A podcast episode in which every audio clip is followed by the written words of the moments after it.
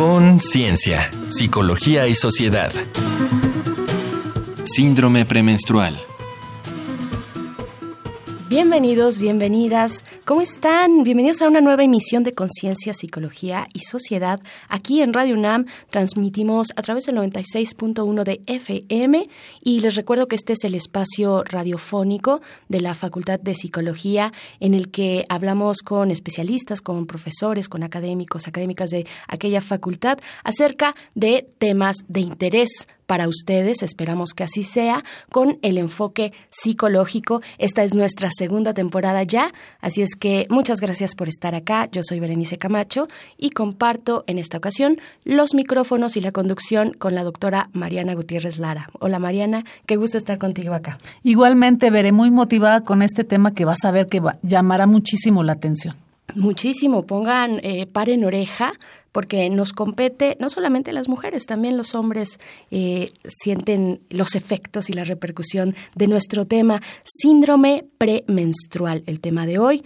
Les recordamos que ustedes pueden escuchar esta y otras emisiones si se acercan a nuestro sitio de podcast, que es radiopodcast.unam.mx.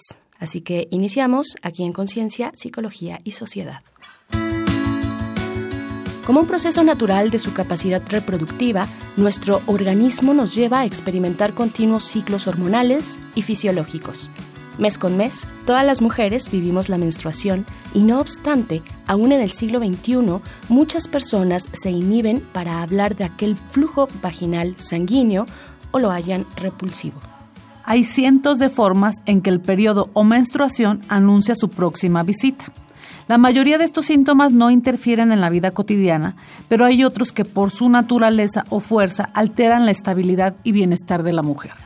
El síndrome premenstrual afecta a muchas mujeres en esta edad fértil y se manifiesta de forma física, psicológica o combinada. Aparece varios días antes de iniciar el sangrado menstrual y suele disminuir o desaparecer luego de que éste llega. No hay consenso científico sobre las causas del síndrome y por qué afecta a unas mujeres y a otras no, pero es clara la participación de los cambios en los niveles hormonales propios del ciclo menstrual. Algunos síntomas físicos son la sensibilidad mamaria, el edema o hinchazón, problemas en la piel, aumento de peso, dolores de cabeza o de espalda. Entre los psicológicos y conductuales están los rápidos cambios de humor, la irritabilidad, sentimiento de desesperanza, la ansiedad, el letargo o fatiga y cambios de patrones de sueño o de apetito. Cuando el síndrome es extremo, se convierte en el trastorno disfórico premenstrual, enfermedad altamente incapacitante que afecta a un 5% de la población femenina mundial.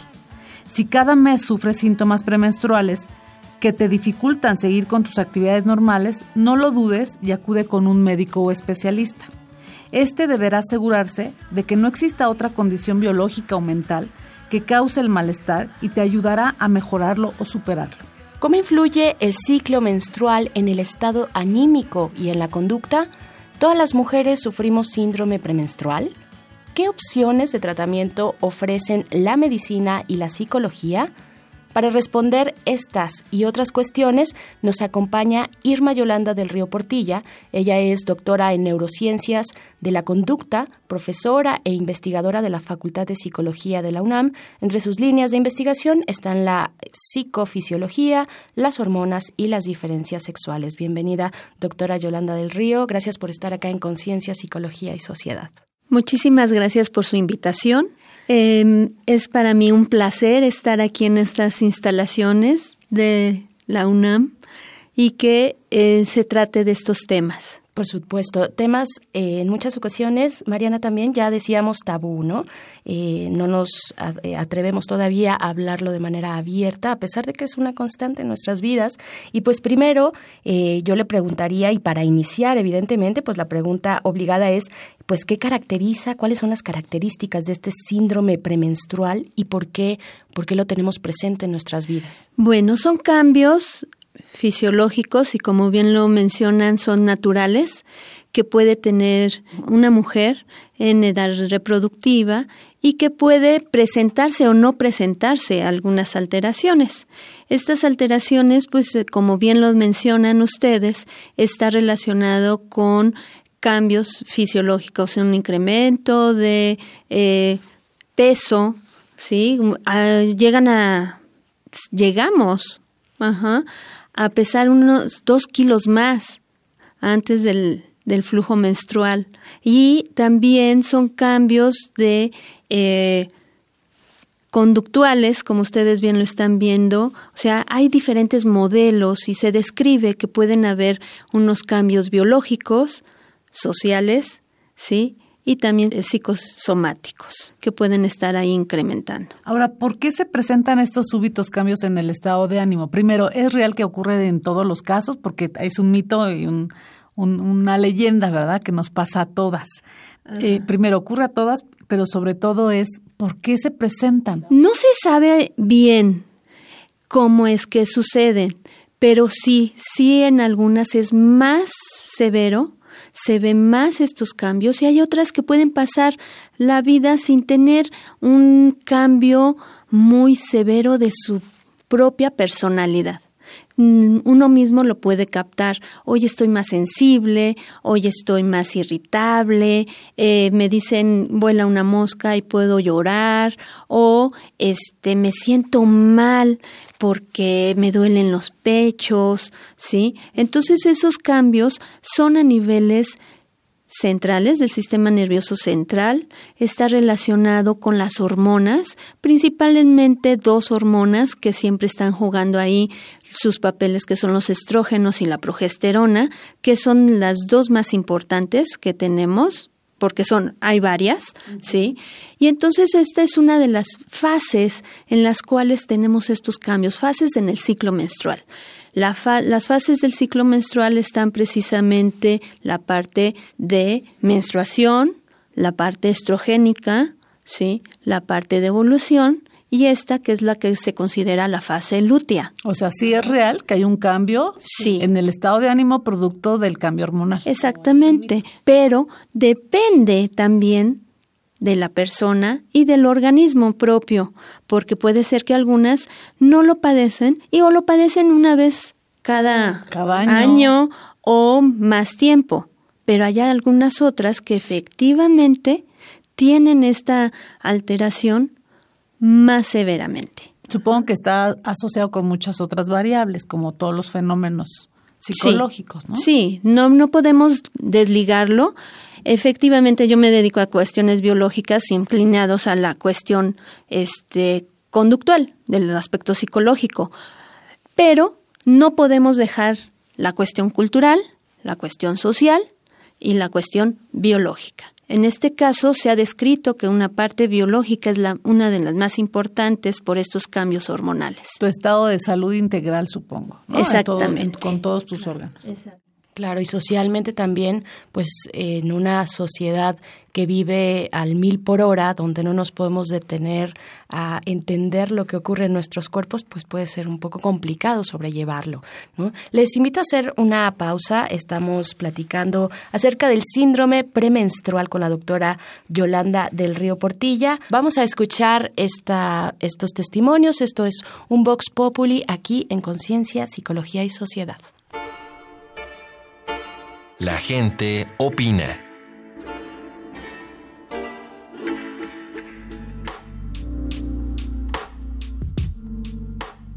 Esta semana en Conciencia, Psicología y Sociedad hicimos las siguientes preguntas a mujeres.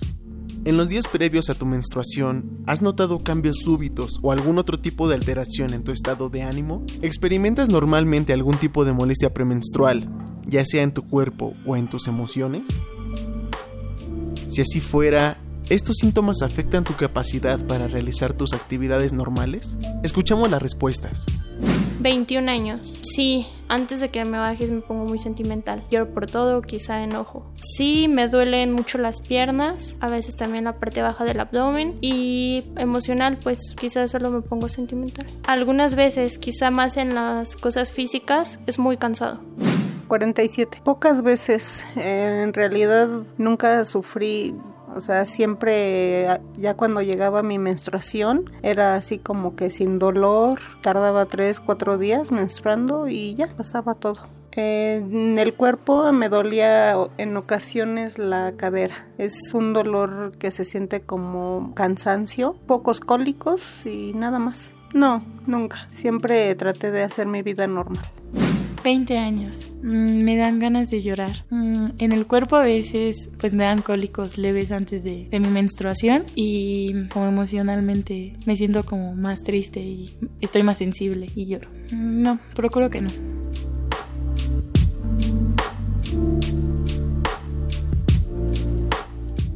Para Conciencia, Psicología y Sociedad, Uriel Gámez.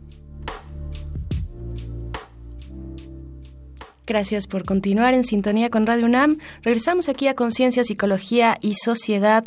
Les recordamos que ustedes pueden ponerse en contacto con nosotros a través de nuestro correo, que es con.cienciaunam.gmail.com y también en la página de Facebook de la Facultad de Psicología, que es arroba unam punto psicología. Y pues bueno, eh, Mariana, ya escuchábamos estos testimonios, algunos, eh, algunas, no, algunas compañeras nos dicen, bueno, pues eh, hay dolor en ciertas partes del cuerpo, en la parte baja, baja abdominal, en las piernas. ¿Con qué continuar esta conversación? Sí, se fueron más sobre síntomas físicos y sobre estados emocionales, ¿va? Pero doctora, creo que ya nos empezaste a adelantar que hay un, un trabajo cerebral interesante durante esta época durante este momento de la vida de las mujeres. Entonces, ¿por qué no nos platicas qué pasa con la actividad cerebral y con los procesos cognitivos en este periodo de la vida hormonal, digamos así? Pues sí, efectivamente hay cambios. Eh, puede ser que la persona esté más eh, triste, irritable emocionalmente, pero también, ¿qué hace? no? Una de las que se manejan y que lo mencionan aquí en las entrevistas es me siento triste. La depresión es uno de los factores más importantes que va a estar ahí involucrado y una de las cosas es por la progesterona. La progesterona es una maravilla, porque va a actuar precisamente para tranquilizar, va a ser, disminuye la acción neuronal. Ajá. O sea, ¿sí? A la diferencia de los estrógenos. Los estrógenos se ha descrito que pueden estar relacionados con una excitabilidad neuronal. Entonces aquí lo que hace es precisamente que esté más letárgica, que esté más depresiva, que cualquier cosita le afecte. Si nos dicen, ay, te ves muy, muy bonita, no, yo me siento fea, ¿no? Y puede estar más sensible. Y entonces los procesos cognitivos, o sea, la, situación de memoria, ¿no? Dice, es que se me olvidan, en este periodo se me olvidan a veces las cosas. Puede ser, puede ser, pero no es una situación sustancial. También se ha descrito que puede ser precisamente mayor la habilidad emocional, puede estar más relacionada con la cuestión de disminución de motivación, se ha descrito también una situación de concentración. De hecho, en, uno, en el laboratorio hicimos un estudio de creatividad. Y en la fase lútea, es que es la que estamos hablando, sí tienden a ser un poquito menos creativas en comparación de la fase estrogénica. Pero no es así de irse de cero a, a mil, por ejemplo, ¿no? Sino que sí tiende a disminuir en cierta medida y que después, ya con el flujo menstrual, esto se vuelve otra vez a tener una normalidad. Hay una estabilidad durante el ciclo menstrual. Sí cambiamos, pero estamos en un rango. Claro, no puedes cambiar diametralmente. No, en lo que sí podemos estar es la cuestión que se maneja como severidad lo del trastorno disfórico. Y hacia allá va nuestra siguiente pregunta, eh, doctora, ¿cómo, cómo distinguir entonces entre todos estos momentos, digamos, de intensidad, ¿no? Entre, por ejemplo, unos síntomas más simples, premenstruales, que todas podríamos tal vez tener, el síndrome premenstrual del que estamos hablando ahorita, o ya en una fase mucho más severa, el trastorno disfórico premenstrual. ¿Cómo los distinguimos? Sí, en ese sentido es precisamente que la persona no pueda realizar sus actividades habituales. Por ejemplo, se ha descrito, en México no tenemos grandes estadísticas, pero hay en algunos otros países que sí se tiene y que hay una disminución de mujeres que van al trabajo, dejan de ir por ese dolor, todos los cambios fisiológicos y también cognitivos de que se empiezan a, a, tener más irritabilidad, enojos con la pareja, con la familia. Entonces, ahí involucra a los hombres, que es lo que a veces también se describe, la familia lo padecen, esa situación de que presentan eh, no ser funcionales. Ajá, entonces eso se podría decir que puede ser también un problema de salud pública, porque las mujeres dejan de asistir al trabajo. Claro. Eh, doctora, se nos acaba el tiempo de este bloque, pero nada más muy puntualmente sabemos cuál es el porcentaje de mujeres que sufren este trastorno disfórico premenstrual, es decir, la etapa más severa. Ajá.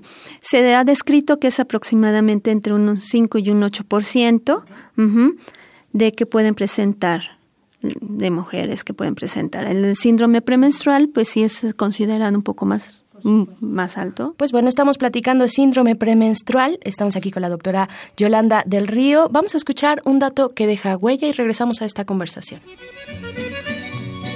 Un dato que deja huella. Se estima que entre un 20 y un 30% de las mujeres en edad reproductiva experimentan mensualmente el síndrome premenstrual que afecta en forma moderada o importante sus actividades cotidianas, aunque su patrón temporal, cíclico, de aparición y desaparición, caracteriza el síndrome premenstrual, los criterios diagnósticos varían mucho entre las distintas organizaciones clínicas internacionales. Por ello, no existe un criterio general para integrar su investigación.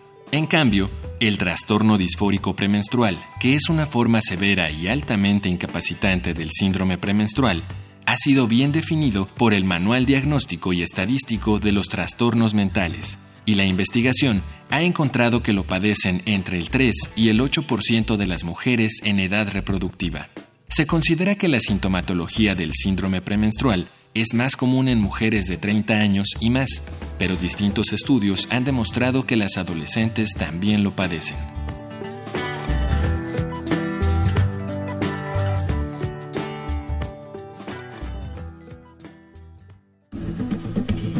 Contáctanos al correo con.cienciaunam.gmail.com o en el Facebook arroba unam.psicología.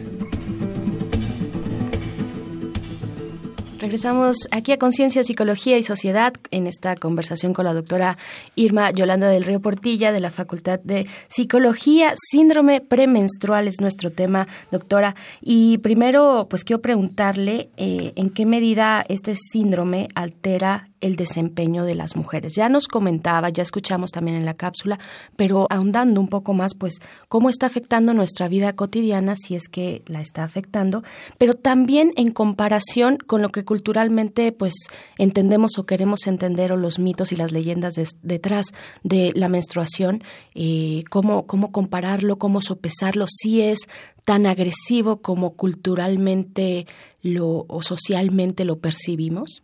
¿No? Porque falta cualquier provocación para que alguien diga, ah, está en sus días. Exactamente. Pero hay que distinguir que cuando esté en sus días, que es el sangrado, a que sea antes del sangrado. Precisamente esto es uno de los puntos muy importantes porque después decimos, ay, estás en síndrome premenstrual, ¿no? Estás más sensible, estás más irritable, no puedes realizar, no te concentras, pero hay que distinguirlo con lo que estábamos mencionando del trastorno disfórico. Ajá, porque ese sí es severo y ese sí se ha considerado que puede ser una de las causas de, como lo comentaba, de no ir al trabajo, no realizar algunas actividades, porque también puede tener dolor antes del sangrado, ¿no? Sentirse fatigada, somnolienta, ¿sí? En exceso, ¿no? Sí, en exceso, o insomnio, también puede darse el caso. Entonces, por eso está relacionado con la somnolencia antes o sea, en diurna, ¿no? O sea, estoy cansada, no puedo realizar este, actividades y si le dicen mi alma, entonces eh, sí puede tener unas reacciones muy severas, pero podemos decir es un porcentaje mínimo, ¿no? Bueno, hablábamos que hay diferentes niveles de, de síntomas y de severidad en los síntomas. Sí. Creo que sí es importante que se aclare que no todas pasan por un trastorno disfórico, sino que puede haber simple síndrome, por decirlo de alguna manera, es decir, en donde los síntomas no son tan severos. Sí. Pero independientemente de eso, doctora, ¿cuáles serían entonces las recomendaciones en términos del tratamiento, ya sea eh, médico y o psicológico? ¿Qué, Sí. ¿Qué propondrías? Una de las cosas es que sí tiene que ser multidisciplinario. O sea, consultar al médico, al ginecólogo, al un este nutriólogo también para ver qué tipo de alimentación pueda tener, porque eso también está relacionado, como les comentaba lo de la depresión, que también puede estar relacionado ahí uno de los neurotransmisores que viene siendo la serotonina. Ajá, y que está relacionado también con depresión. Entonces sí es importante y también con psicólogos o psiquiatras para tratar de disminuir un poquito la situación de ansiedad y de, esta irritabilidad, que sí es normal, pero efectivamente puede ser muy, muy, muy severo. ¿Qué otras cosas? Pues precisamente con mis compañeros de eh, clínica, sí, los tratamientos psicognitivos conductuales, intervención de estilos de vida, por ende ahí entra la cuestión alimenticia y solicitar eh, para poder diagnosticar este si se tiene o no y con qué si se tiene con severidad o no, se ha considerado que puede hacerse un diario, un diario eh, aproximadamente como de mínimo de dos meses para ver los cambios conductuales, para ver los cambios de síntomas de todos estos eh, procesos, si se irritan, si se enojan, si hay ansiedad, depresión, somnolencia, mínimo de dos meses para poder ya llevarlo con el médico, con estos especialistas y decir, ok, este pueden presentar eh, estos síntomas. Claro, eh, doctora, bueno, hay que decir que no, no es una enfermedad, ¿no? No estamos enfermas, ¿no? Pero sí hay que atender en qué momento, así cuando eh, una se sienta de qué manera, ya es algo que debamos atender. ¿En qué, ¿Cuáles las señales que tendríamos que atender así muy puntualmente para atendernos con un especialista de manera más profunda? Bueno, yo creo que siempre tenemos que ir y consultar con un especialista, al igual que algunas puede ser como los anticonceptivos, que a veces decimos, ay, no, me, a mí me resultó, tómatelo. No. Yo creo que es muy importante consultar con un especialista siempre y con un psicólogo también, llamando especialista al médico ginecólogo, para que en algún momento vea si sí se presenta. Pero si nos adelantamos con este diario para poder irnos viendo si sí se está presentando. Puede ser que lo presentemos, como mencionaba, una vez cada X tiempo y entonces eso no te altera, pero si ya te está alterando, ¿sí? Tu vida cotidiana, entonces es cuando tenemos que ir con mayor razón con el especialista. Perfecto. Pues bueno, hemos llegado al final de esta conversación. Muchas gracias, doctora Yolanda del Río Portilla, por haber estado acá compartiendo pues con estos eh, también acciones que podemos llevar a cabo ¿no? en nuestro mes con mes. Muchas gracias por estar No, acá. al contrario, muy agradable estar aquí con ustedes. Gracias. Eh, Mariana, vámonos a escuchar unas algunas recomendaciones desde la cultura y el entretenimiento. Esto es Reconecta. Reconecta. Recomendaciones culturales sobre el tema de hoy.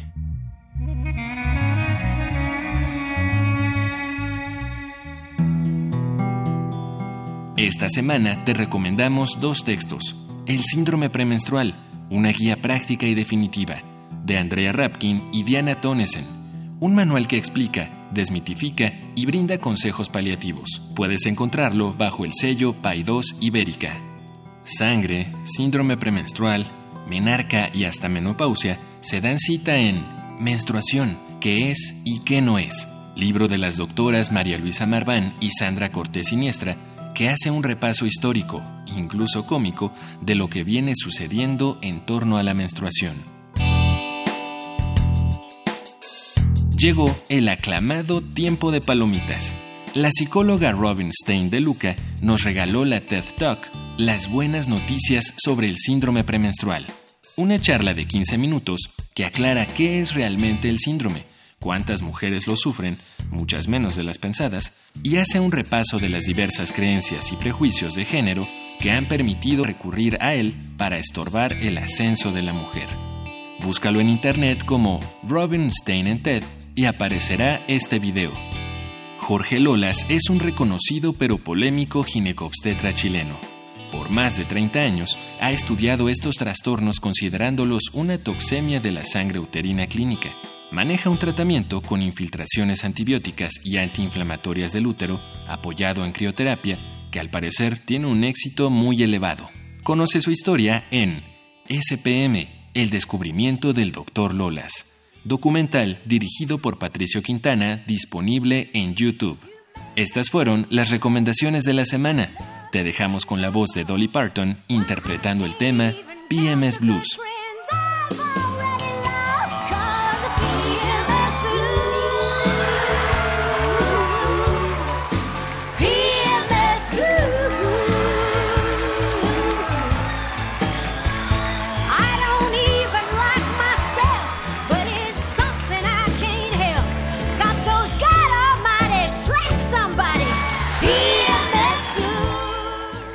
Seguimos en Conciencia, Psicología y Sociedad después de haber escuchado estas recomendaciones culturales sobre el síndrome premenstrual.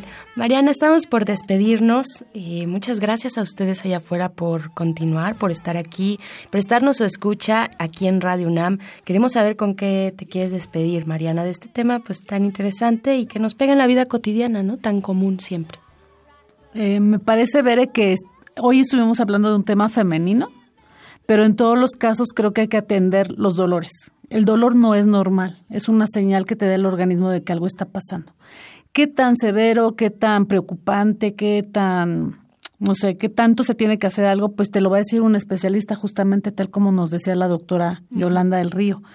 Lo que sí es importante es hacer este escaneo que ella propone, ¿no? Esta revisión. Ella dice, hagan un diario y vayan apuntando cómo se sienten a lo largo de los días y con dos meses de registro podemos tener una percepción bastante acerca de cómo andas, de cómo andas. Yo creo que eso es muy importante. El escaneo, yo diría, no nada más físico, ¿no? O sea, cómo me siento, qué, qué, qué sensaciones tengo, qué dolores tengo, intelectualmente o mentalmente decimos, ¿no? Cómo ando en términos de concentración, de memoria, de atención, pero también este escaneo emocional, cómo me voy sintiendo. Si estos cambios te ocurren cada mes, ya tienes una señal muy, muy poderosa de que tienes que acudir, como decía ella, con un especialista.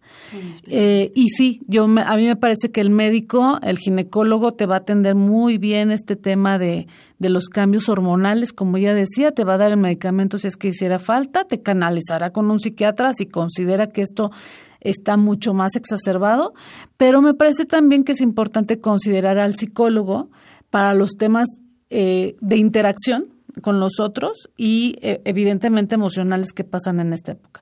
Hay momentos, eh, nos pasa a todos todo el tiempo, en donde podemos perder el control emocional por diferentes factores. Entonces hay que acercarse con un psicólogo también y que nos ayude a poner un poco, a modular, ¿no? A regular algunas de las emociones negativas o que llamamos negativas que nos están impactando en el día a día. Claro, algo que podemos, como decía la doctora, acompañar de manera multidisciplinaria. También hablaba de la alimentación, de la importancia de la alimentación. Sí, eso estuvo muy padre, estuvo, muy, padre. Porque qué tal que prevenir de esta manera yendo con un especialista, con un eh, especialista en alimentación y que nos diga, bueno, puedes eliminar estos y estos alimentos y favorecer estos otros cuando te encuentres cercana a esta etapa de tu ciclo menstrual, ¿no? Sí, eso estuvo muy interesante. Así es. Pues nos despedimos ya, Mariana. Muchas gracias por haber estado Igualmente, Veré. Un placer estar contigo. Igualmente. Gracias a la producción del otro lado del cristal. Recuerden que pueden escuchar la retransmisión de este programa el jueves próximo a las 7 de la noche a través del 860 de AM. O si desean escuchar otras emisiones pasadas, pues visiten el sitio eh, de podcast, que es radiopodcast.unam.mx. Yo soy Berenice Camacho, agradezco su escucha. Como siempre, nos encontramos en la próxima ocasión aquí en Conciencia, Psicología y Sociedad. Conciencia, Psicología y Sociedad.